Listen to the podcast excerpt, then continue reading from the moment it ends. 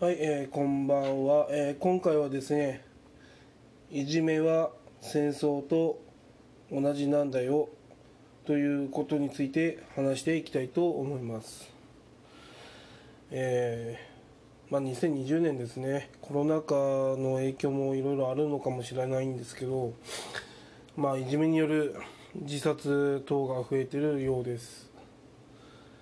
まあこれは深刻ですよね。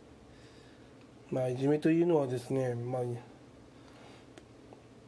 まあ、強いものがですね、まあ、強いのか分かんないんですが、まあ、自分より下に見てる人間を攻撃する、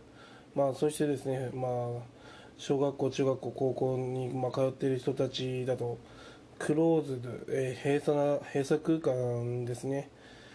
になりますので、まあ、そういったことが起きやすい状況にあります。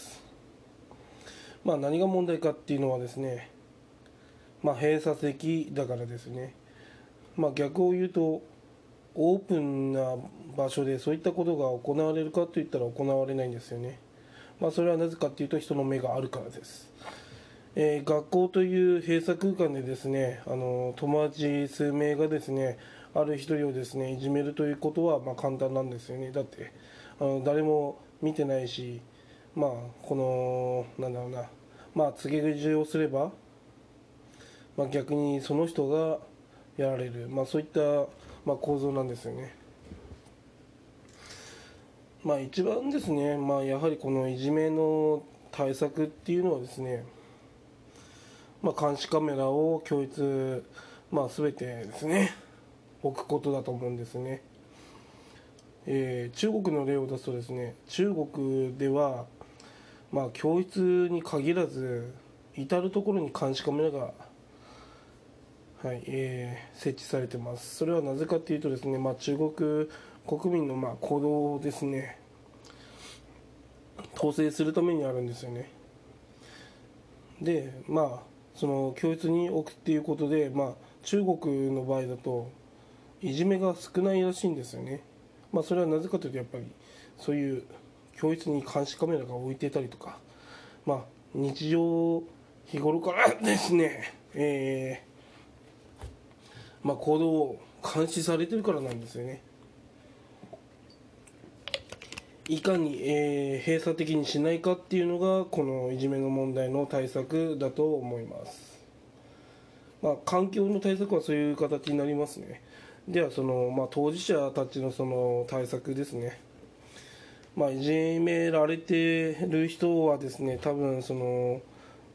うん、まあやっぱり相手の、相手にやられっぱなしだと思うんですね。まあそういった場合どうするかっていうことなんですが、まずはですね、録音したりとか、まあ隠れて動画撮ったりとかやっぱり証拠をまずあのあの証拠を揃えることがまず大事なんですよね。まずは。そのやり返すとかじゃなくて。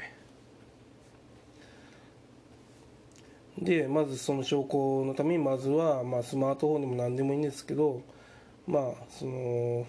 録音機能を使って、まあ、一日中録音しとくと。でやられた時のあの喋った声とか全てメモをする。やっぱそういうことをすることが大事です。で次にですね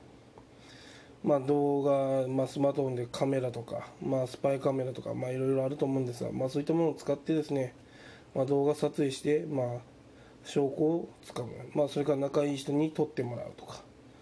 やっぱそういったことがですね重要です。やはりですね証拠がなければやったっていうことはまず証明できないので、まあ、そういったのでですねあのやった方がいいと思います。まあ次はまあそのまあけ最初に言った結論なんですが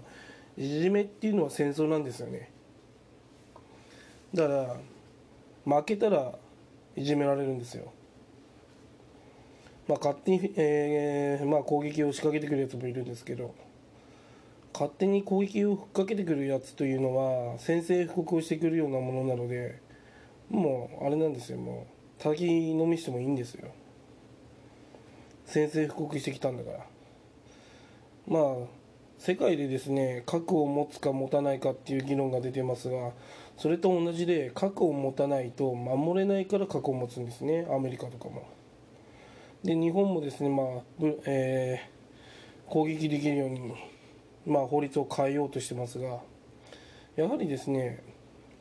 武力を持たないということは武力によって倒されるっていうことなんですよね。そうなんです。やらなきゃ誰かがやられるんですよ。だから戦争になるっていうことはそういうことなんですね。で日本っていうのはですねやはりこう気候とか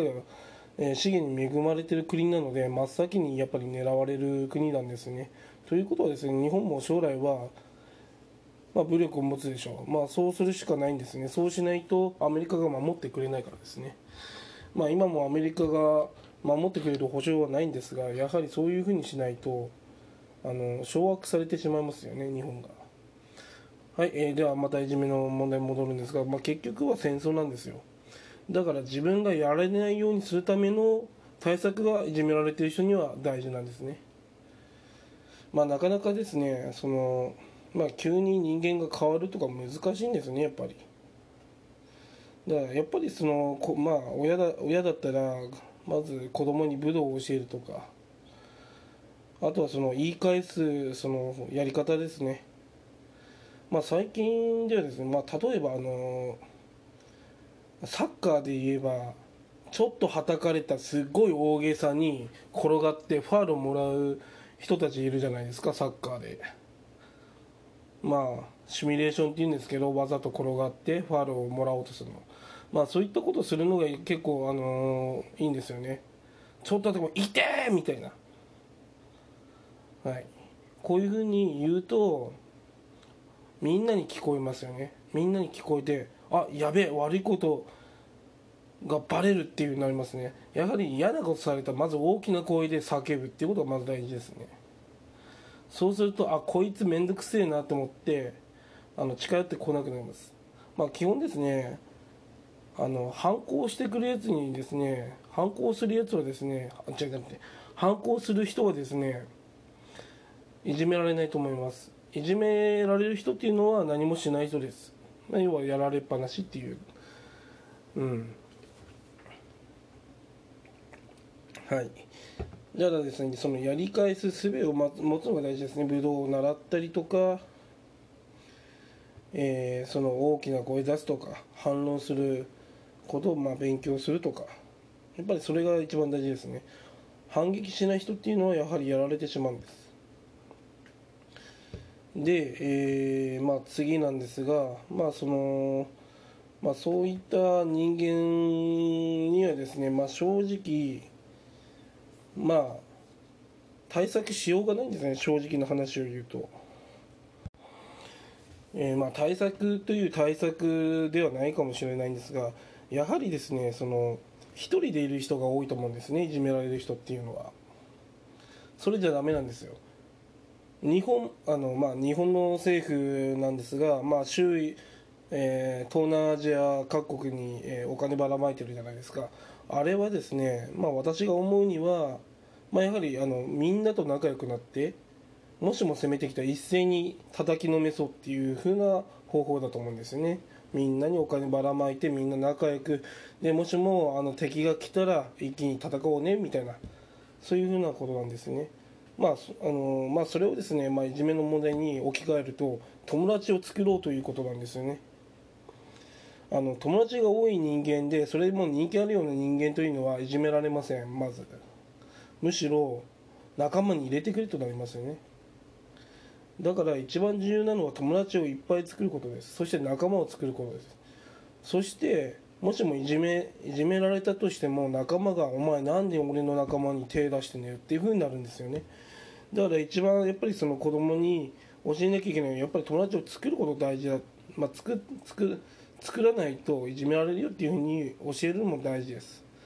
まあいじめられないために友達を作るっていうのはおかしいんですが、まあ、気が合う人を増やした方がいいってことですね。だからまあいじめられる方にもまあ確かにやっぱ問題はあるっていうふうになっちゃうんですね。だからそういう友達も作らない反撃もしない。まあ、だからといっていじめは正しいかといったら正しくはないんですがやはりですねあの、まあ、結果的に言うとやはり自分で反撃する手立てをなんか作らなきゃいけないんですね。友達作る反論できるように日頃から、え練習する。まあ、あとはですね証拠を残す。この3つですね。証拠を残す。友達を作る、まあ、要は反論反撃できるような対策をする。やっぱりこういうふうにしないとですねあのいじめからこの守ることができないですね。だから私は戦争と言ったんです。だから武力を持たないと武力にやられる。で、えー武力がないんだったら友達を増やすしかない、まあ、これが正しい方法だと思います。であとはですねあの親親とかだったら、まあ、なんで子供がしょげてるのかなっていうのをちゃんとあの察知した方がいいと思います。だからですね、まあ、やれることは、えー反撃できる方法を勉強する友達を増やす。これだけです。もしもですね悩んでる人がいたらまずは友達を増やす方法と反撃できる方法証拠を残す方法を勉強しましょう。以上です。